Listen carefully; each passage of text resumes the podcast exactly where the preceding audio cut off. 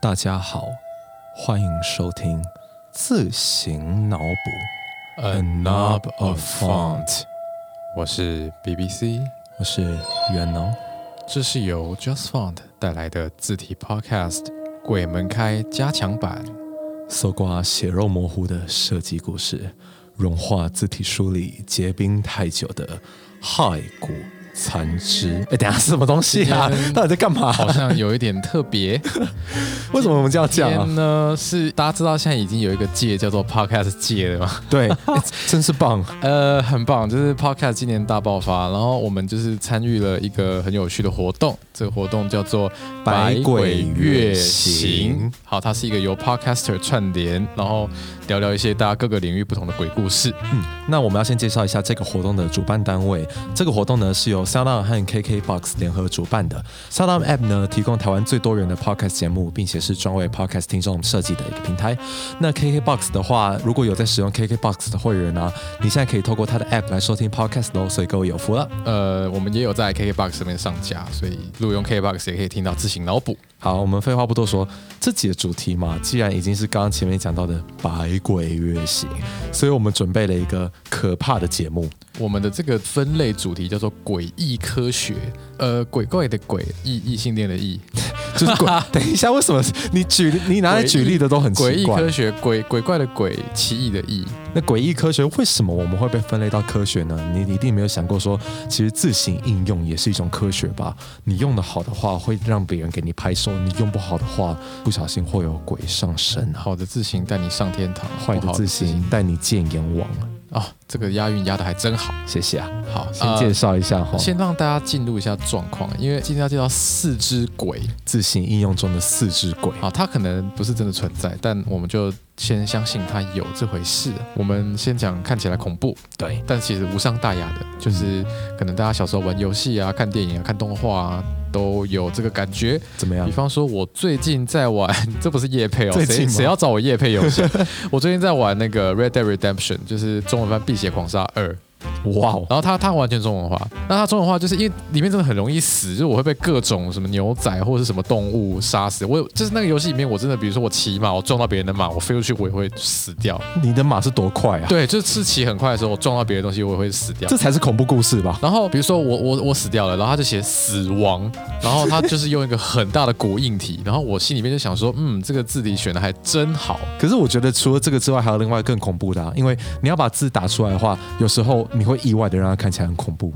比方说恐吓信，我不知道有没有看过那种早期的恐吓信啊，呃，就是就是你的报纸上嘛，它对它的标题各剪一个字下来，然后它看起来就很像说“给我把钱还来”这样子不的然感什觉么。手指会被剁掉，我们为啥要去模仿那这个之情类景？之类的。然后好像是我记得好像是之前看《名侦探柯南》，就是会有这样的剧情。对这个东西呢，其实我们不用在那些复古的动画里面看得到，我们在日常生活中就看得到了。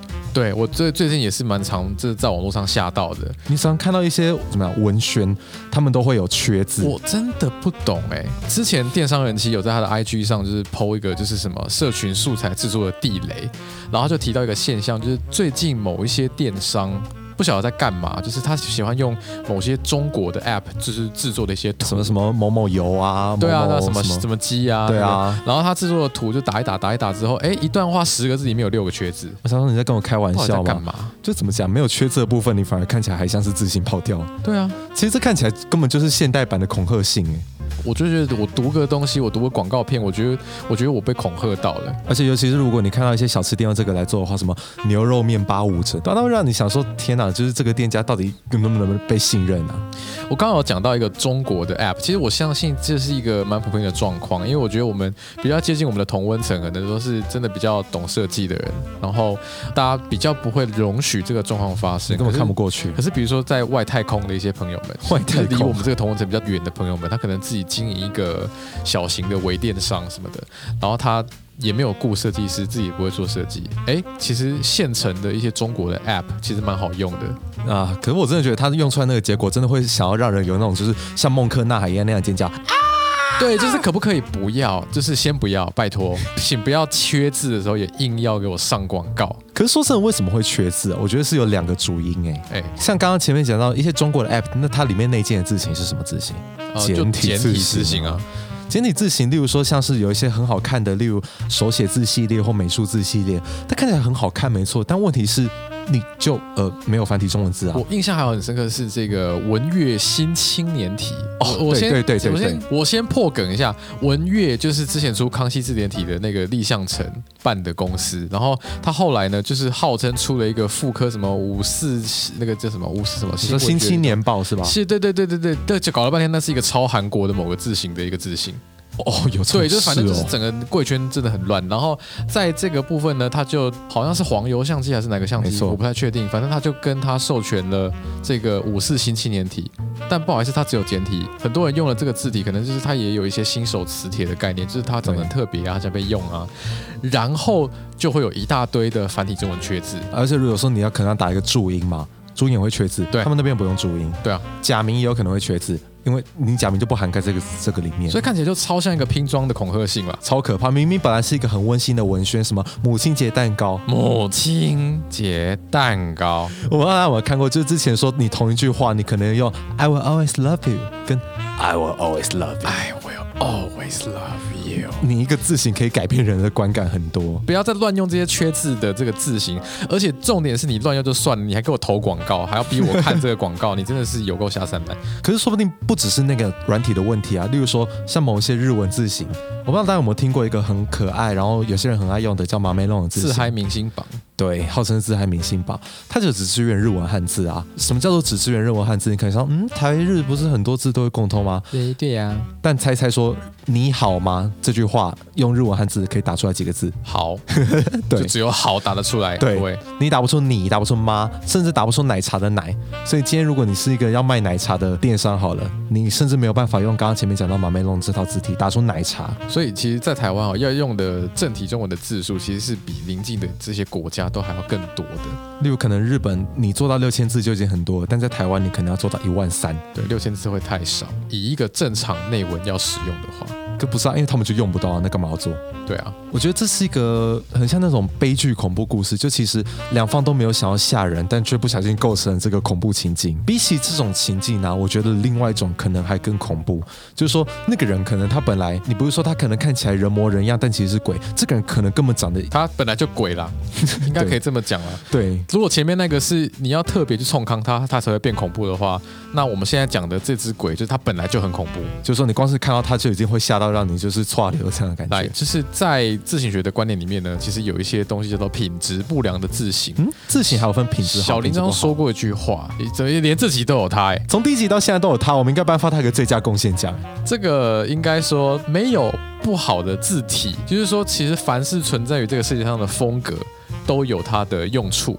可是有一些是制作不良的自行产品，你想说一个字形啊，你可能用起来没有什么感觉啊，但是在我们这边感觉有，我们都把自己叫做字体观落音。哎呀，我认为有一个东西是很客观的，好比说有一个老牌的自行公司，我们就不要讲谁了，精美， 你还是讲啦，就是精美公司，它其实有一些很经典的字型是很多很多那种公立中小学都会用，哦天哪他们可能是学校集体采购啊，什么毛卡呀、你确定是采购的吗？呃，我我我我我我我我，哎，该怎么讲？刚刚是鬼打墙对吗？对，刚刚有点鬼打墙。至少我之前替代一代的那个学校，我我我问过我们承办人，他是说其实学校真的有买了。我们、是哦我们中华民国的政府机关有的时候还是很重视版权的。真有诚意。对，真有诚意。可是我们要讲的这家，就是说他在可能大概上个世纪的时候，为了就是竞争，出了一堆有点有趣的字体。有趣，你真的是讲的很保守哎、我这个人就是这样，很会包装我的就是语言的艺 术。好比说，就是他有一个，他有一个字体叫做“精眉歪体国际码歪题，我觉得你可能从字面上就可以想象到这个字长什么样子了。”，它其实还蛮名实相符的，对，它是就歪，歪，它就是歪来歪去它。就歪。啊，另外一个名实相符的字体叫大腿体。你觉得大腿体里面像什么？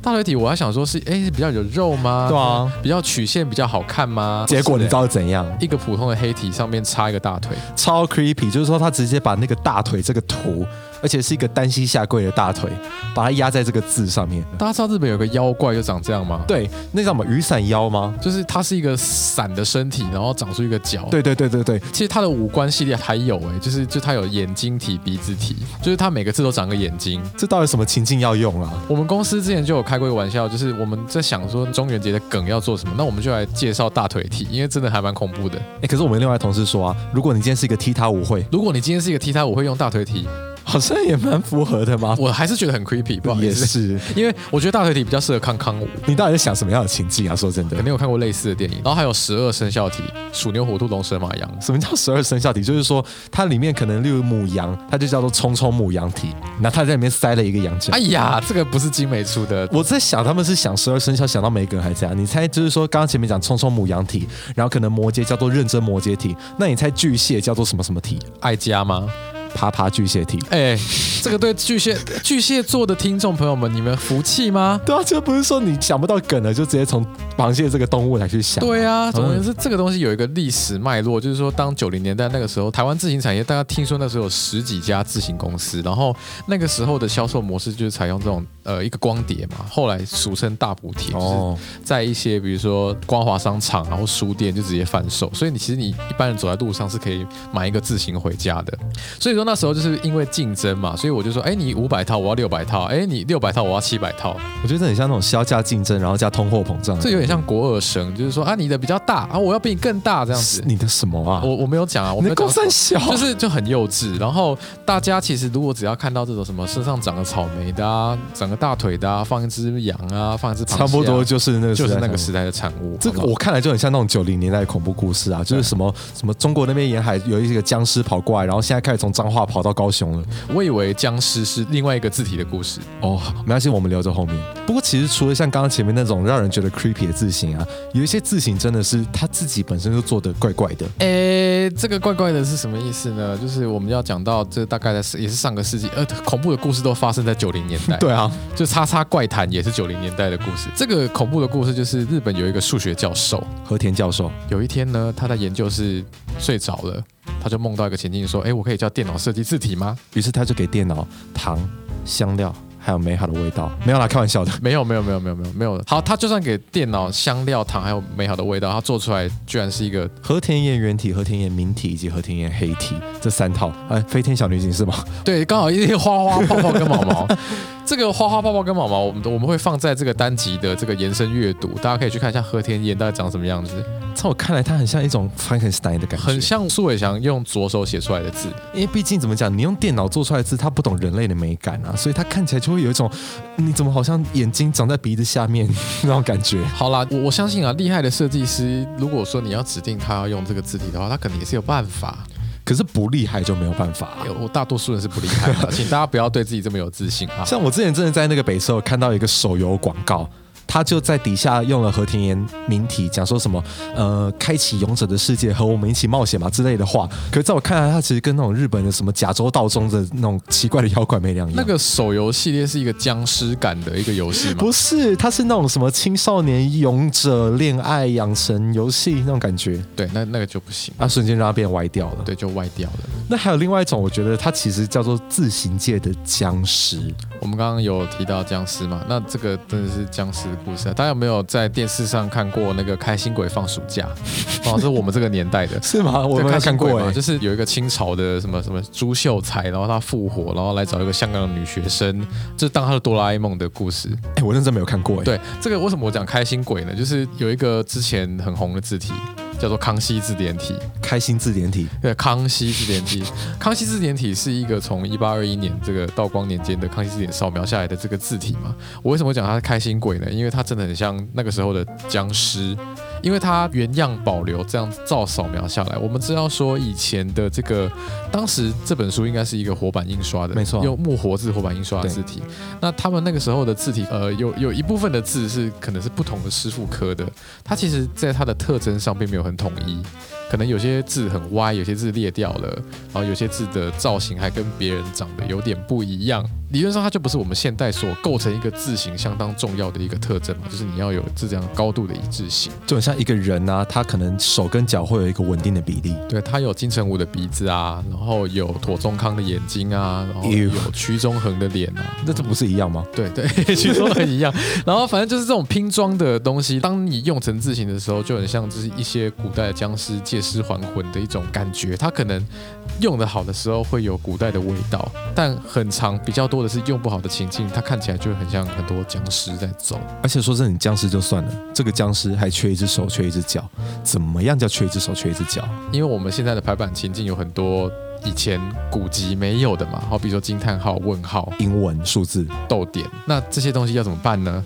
很多时候他们在做扫描的字形的时候，他们就直接偷拿其他欧文的不晓得什么字形的某个标点符号，把它塞进去。哦，这很像盗墓。这也很像科学怪人啊，就是我拿一个什么东西插在你身上，对，太乱来了，也不太符合一个所谓正派的字型应有的做法。因为正派的字型公司要做字型的时候，都会考量到它试出之后会对这个整个视觉环境带来什么影响。你不是说做出一个僵尸，然后放他在街上到处跑？对啊，你如果说这样直接扫描的话，你形同就是直接拿一只僵尸出来，就是让大家就直接把这个僵尸可以召唤到整个地 方。听起来其实也蛮厉害的。对啊所以大家懂得就是至少要会看出有问题的东西。对你不要是说直觉，他新奇就乱用，那别人看起来你好像就是扛了一只僵尸回家。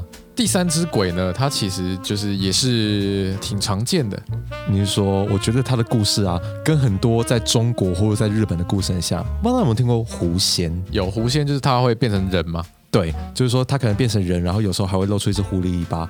他可能长得很好看啊，然后会在山里面骗那种迷路的旅人，给他一些团子啊，或者说丰盛的好料。结果你醒来之后，发现你怎么身处在一个茅草屋里，你吃的东西都是土。然后你的肾脏不见了。哎，有这哎这个等一是这下，个故事线的吗？？ 不是这个故事线，但好像也有可能哈、对，但这种骗你要用它的这个故事呢，其实发生在很多地方。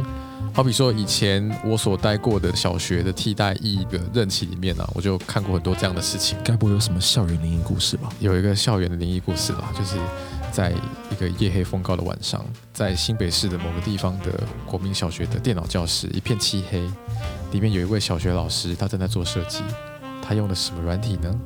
他用的是非常好色，这故事超恐怖，超 creepy。这个请大家注意一件事，就是非常好色。可能有些人知道什么是非常好色，我到我这一辈，老师已经不会教那个软体了，但他还在。我跟你讲，非常好色已经做到可能可能十二、十三之类，就是他第十二代、第十三代。然后现在的至少我我待的新北市，就是还是每间学校都在用非常好色。可我觉得问题不在于非常好色，问题在于它里面的这个字形。非常好色就是可以让你很快速的选字型，然后选一些九零年代的图库，然后选一个版型。我觉得它的界面是有一点在鼓励你，就是这边要不要换个字型啊，那边要不要换个字型，所以就很容易看到像这样的学校里面有非常多的告示是它的主标题是刊停留，然后它的副标题是叠圆体，然后它的内文是有阴影的行书，我还记得我小学的时候，老师在教我们用 Word，然后他说来，同学，我们这边选一个字体哦，这个标题啊，我们用这个看停留哦。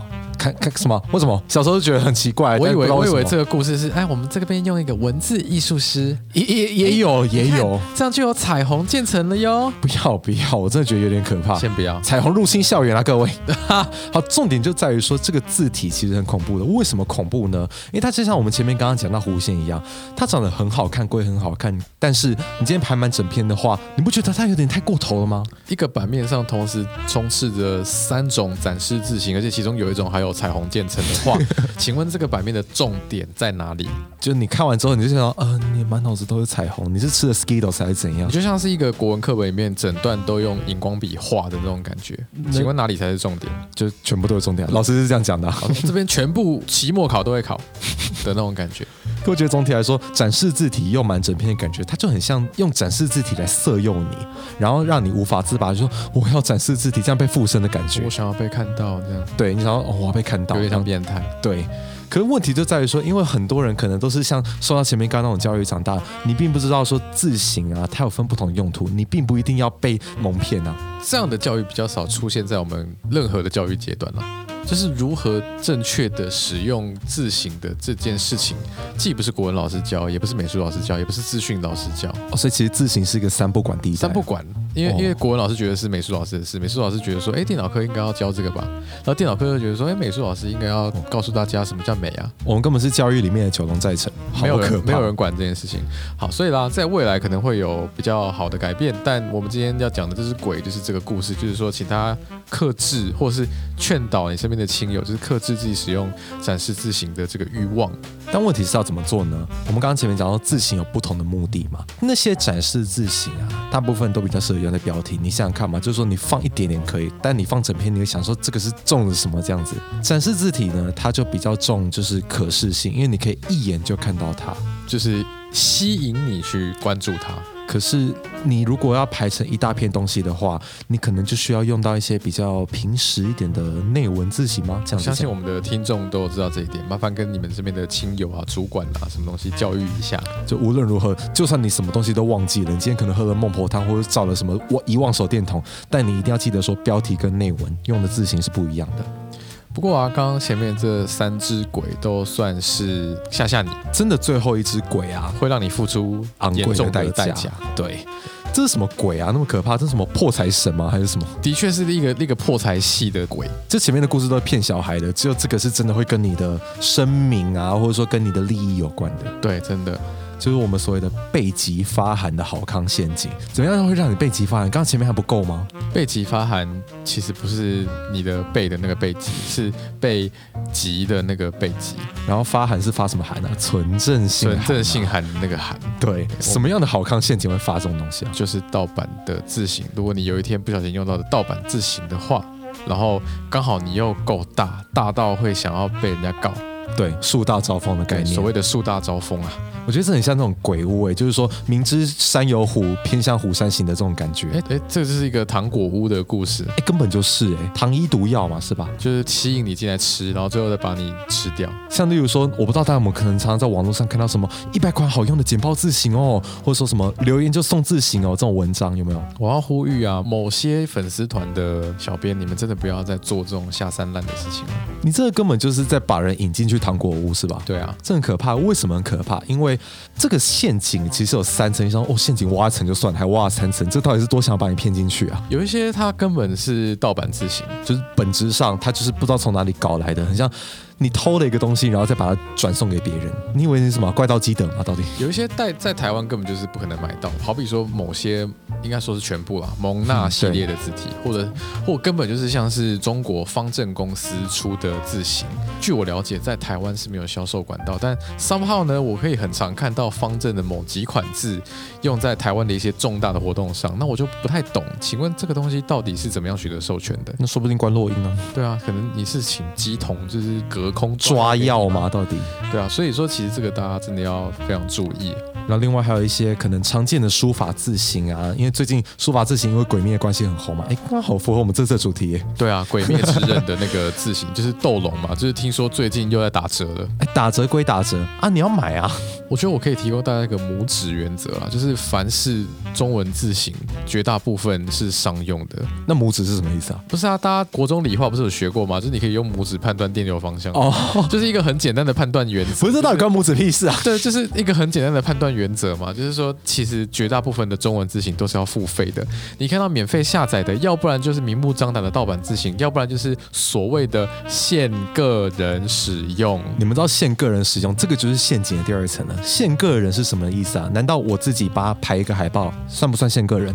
我可能可以在我房间排一个心经，然后每天这样念一下，神经病！这是跟神经驱。魔吗？鬼月到底要驱魔是吧？或者是说你在你们公司内部不会流出去给人家看的那种报告，可能勉强算得上是个人使用。然后听说用在你自己的部落格上，也勉强可以算是个人使用。可是大部分人你。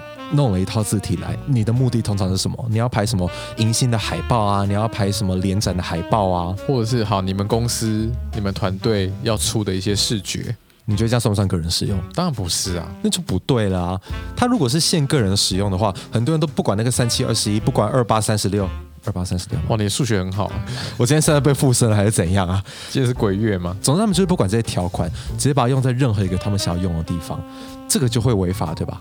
其实大家在不管是下载或者是买字型的时候，应该都要去注意一下它的使用者授权条款。其实，在数位时代，这些数位产品，我觉得应该是说。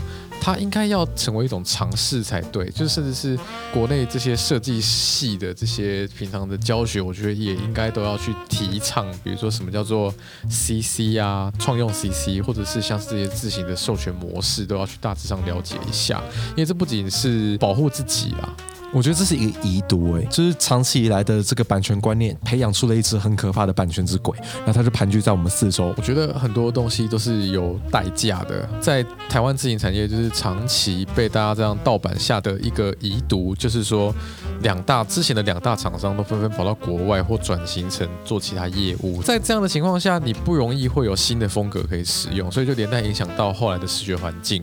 所以你说你不要觉得你个人一时的这种。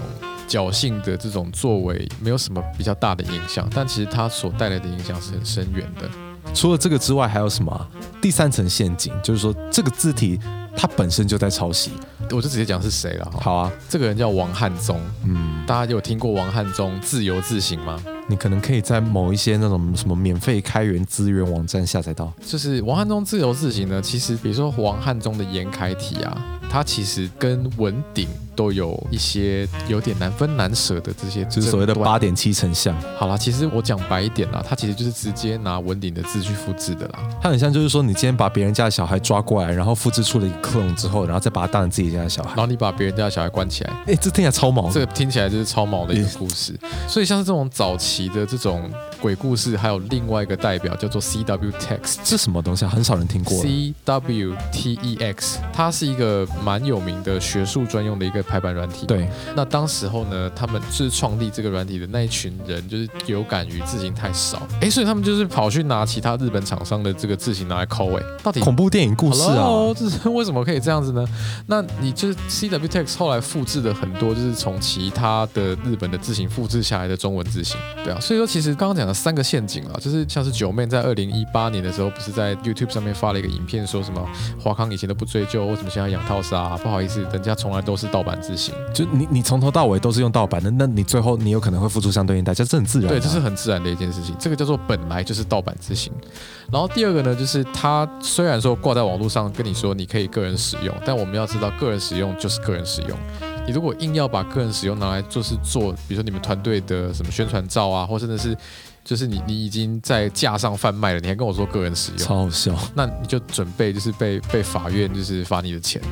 那还有另外一个就是你的字本身就是在抄袭，好比说我们刚刚讲的王汉宗啊，跟 CW Text 这几个很有名的例子，哦，这些我觉得大家都应该要避免去做。其实我觉得这个世界上还是有很多很正派的免费的东西可以下载，好比说思源黑体、思源宋体以及他们的很多的衍生字型，或甚至是我们之前出的粉圆，都是很好的例子。这样就说有两条路嘛，明明有一条路看起来就是在丛林里面黑漆麻乌的，然后另外一条路是康庄大道，你偏偏就是大道不走，要走小路的你话，偏偏要走充满鬼的那个路，怎么讲？没有那么艺高人胆大。对，没错。好，总之说我们今天这集讲了很多自行应用里面的鬼，有些它可能只是吓吓小朋友而已，顶多让你觉得看起来很恐怖，但有些真的会让你有一些实质上的伤害。我觉得事实上的伤害那个比较真的是恐怖啦，啊就是生命中真的会遇到的鬼故事。所以希望大家一定要去学会到如何在生活中避免这些鬼，然后去趋吉避凶，来去给自己一个更好的文字风景。现在是要怎样？就是要超度大 家。现在要夜配是不 是？没有没有没有，好，那以上就是今天的诡异科学这个主题，我们呼应了百鬼月行 podcaster 串联的这个主题，我们也其实也算是有一点像 podcaster，半个 podcast，半个毕竟我们 podcast 都已经主持完一季了。我们都已经有一季的这个作品啊。其实我们也有很多蛮喜欢的 podcaster，比方说像是宁考欢迎登机啊，哇塞心理学啊，还有建筑家，他们也有呼应这次的鬼月的故事。大家可以在这个节目下面的这个资讯栏里面找到他们。还有说像是跟我们做同一个主题的，叫做《我们与害的距离》，所以我觉得他们应该也会蛮精彩的。然后另外一个是像是哇塞心理学讲说为什么我会遇到鬼，然后我还蛮想推荐大家去听听看另外一个系列，例如说各行各业的鬼故事，我觉得其实大家应该都会蛮想听这系我列。本来以为，为我们会被分配到那个各行各业鬼故事。但其实我们这个也算是另外一种科学，是吧？对。像《各行各业鬼故事》里面有呃，您好，欢迎登机，呃，由袁心来主持的。他说比鬼还可怕的是学姐，其实他这样讲完全不为过。我欢迎大家去听听看他的节目，来看说到底有多可怕哈。好吧，那今天的自行脑补就到这边啦。哎，这一季的自行脑补就到这边了，不，这一季已经讲完了，好快哦，我们一不小心就讲了超快一的季耶。 Spoiler alert，就是有下一季哦，所以大家可能会在九月初的时候，我们第二季里面跟大家再见面。对，然后这一阶段的时间呢，我想应该很多我们之前联名的节目都会上线了，对吧？就是毛起来跟别人就是联名节目这样子，所以大家在这段期间内可以在别人的节目上听到我们两个的声音。那我再插播一个工商时间，因为我们的 hosting 平台已经换到 First Story，他们也是一个很优秀的平台，有很多的节目，然后他们还有一个功能叫做抖内的功能。如果你想要参与自行脑补这个节目啊，要赞助我们大概十五分钟的场地费的话，欢迎你到这个链接里面去赞助。那总之我们下一季再见啦，拜拜拜。